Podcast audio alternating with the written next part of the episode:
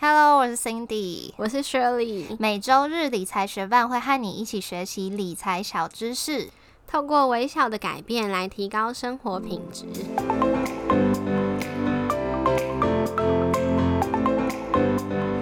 在节目开始之前，我们想先感谢支持理财学伴的听众，在这边想来念一则在 Apple Podcast 上面听众的留言，他的名字是拉拉里。拉拉丽说：“很赞，简单好懂，听一次之后就加入常听的群组内了，很赞赞，支持你们，加油！谢谢拉拉丽帮我们加油，我们会继续做一些简单好懂的内容，跟各位学伴一起学习的。也谢谢正在收听的你，节目准备开始喽。”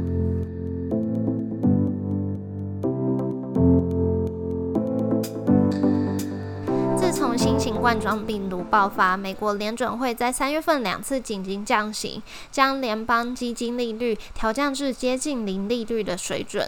三月中宣布启动量化宽松，三月底又宣布无限化量化宽松。在这波疫情的影响、市场不明朗的情况下，黄金也成为投资人热门的避险工具之一。今天理财学办就要来和你讲升息降息对经济的影响是什么，量化宽松如何影响黄金的价。格走势。最后，如果你真的想投资黄金，有哪几个管道？一起来听听吧。现在说说美国降息。今年三月三日时，联准会宣布紧急降息两码，也就是零点五个百分点，将联邦基金利率目标区间调降至一趴到一点二五帕之间。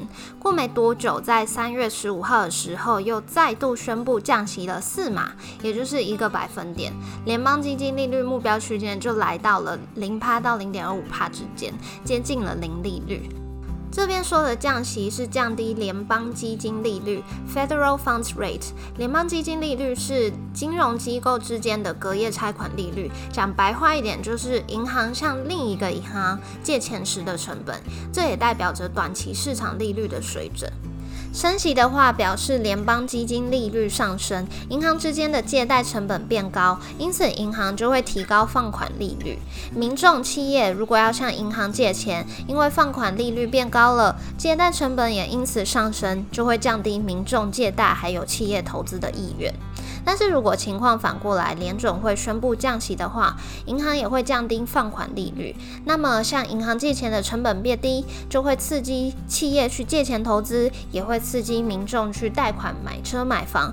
如此一来，增加消费，也间接刺激了经济。而美国升息降息都是透过美国联准会公开市场委员会 （FOMC，Federal Open Market Committee） 决议的。那 FOMC 每年会召开八次的例行会议，会议中会讨论经济状况啊、物价啊、失业率啊，以及制定货币政策等等。那通常也就会对联邦基金利率设定目标区间，来维持美国的就业率以及稳定物价。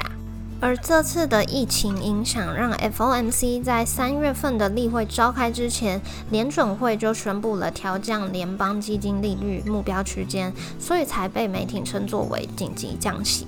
而三月份的降息后，也让利率回到了两千零八年金融海啸过后的零利率时代。三月份，美国联准会除了宣布降息以外，三月十五号，联准会也宣布启动七千亿美元的量化宽松计划。随后，在三月二十三号，联准会又承诺会无限量化宽松。什么是量化宽松 （quantitative easing） 呢？量化宽松是一种货币政策，由国家的中央银行，像是美国联准会、台湾的央行，以公开市场操作，向商业银行或是其他金融机构购买公债呀、企业债、抵押贷款证券的做法，将资金提供给这些金融机构，以提高货币的供应量，也就会变相的有印钞票的效果。期待这些金融机构会更愿意提供贷款，让民众、企业去借钱，促进消费跟投资。来增加流动性。其实这也不是我们第一次讲到量化宽松，在第二十五集 Podcast 讲到日本失落的十年这段历史，当时的日本也就是史上第一个实施量化宽松的国家。再来，我们来讲到量化宽松如何影响黄金价格？第一个，美元贬值，因此黄金价格攀升。量化宽松实施后，可以想象这样变相的印钞票，钞票数量变多，也就导致美元贬值。由于黄金是以美元计价，所以黄金的价格就会因为美元贬值后而价格上涨。再来，因为避险的需求上升，所以黄金的价格也攀升了。量化宽松后导致美元贬值，美元价值的前景就会让投资人有些许的隐忧，因此就会降低将美元当作避险工具的需求，黄金的避险需求也就因此上升，需求高也就导致黄金的价格攀升。黄金作为一个具有稀缺性的贵金属，只要它的重量相同，价格就会相同，非常的保值，因此投资人会将。购买实体黄金或是黄金的相关标的来作为避险。投资黄金最大的好处之一就是可以避掉通膨。当通货膨胀发生时，物价上涨导致货币的购买力变弱。原先十八块就可以买到一支蛋卷冰淇淋，通货膨胀后变得要二十块钱才能买到了。因此，通货膨胀对于持有现金的投资人影响非常大，表示你现在的现金在通膨过后购买力下降了。这时候，投资人就会想将手上的现金转成实体黄金或是黄金的相关商品来规避通膨。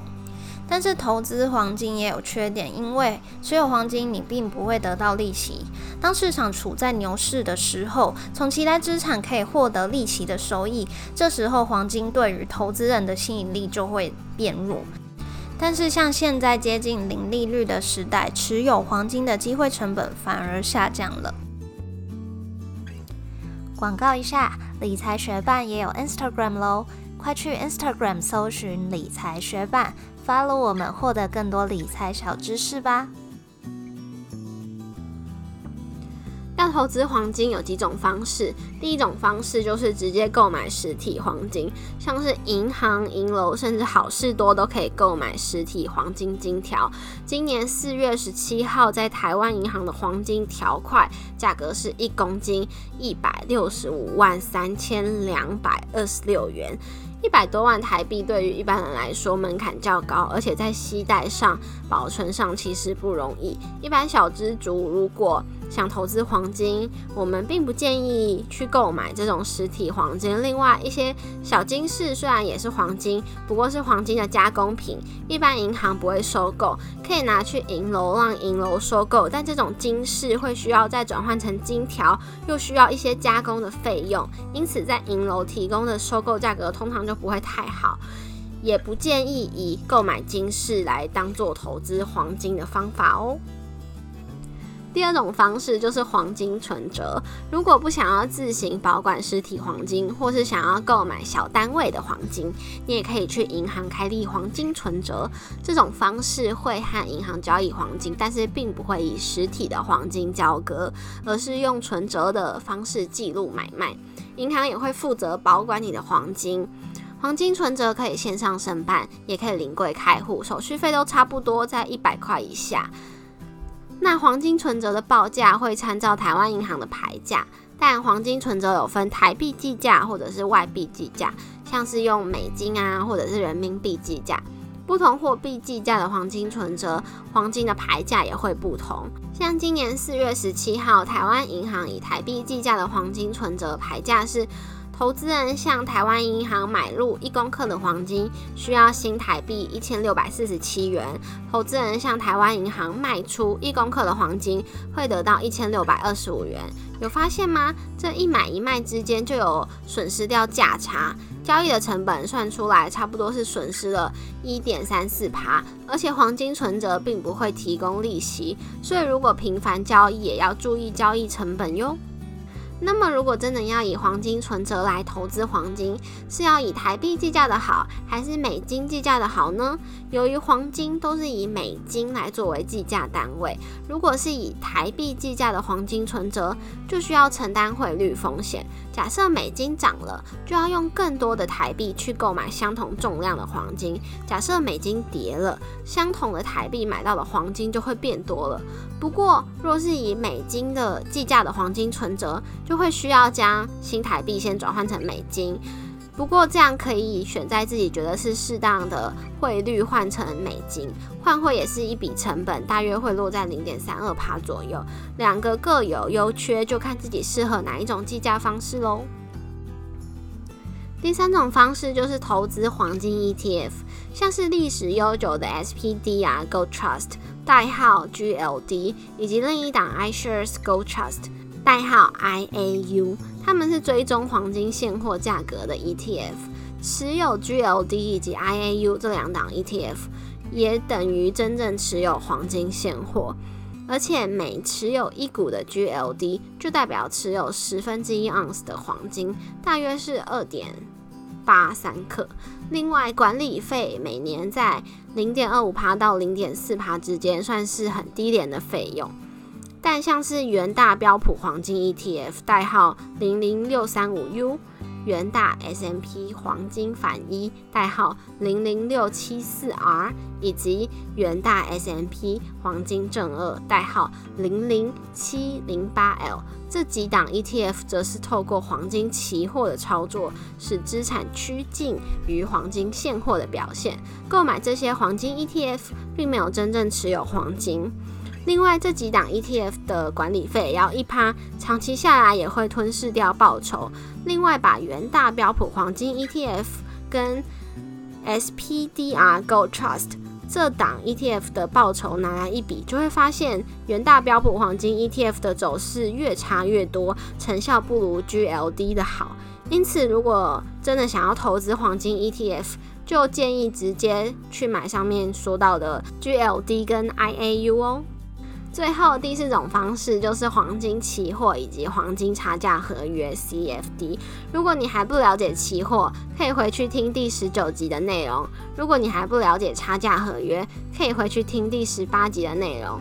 不论是期货或是差价合约，这两种都是使用保证金交易。不过期货会有到期日，因此就会有转仓成本；差价合约没有到期日，但是会有买卖价差跟隔夜利息。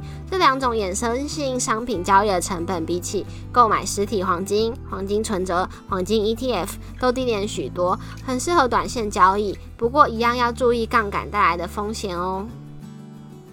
谢谢你在忙碌的生活中愿意播出时间来和我们一起学习。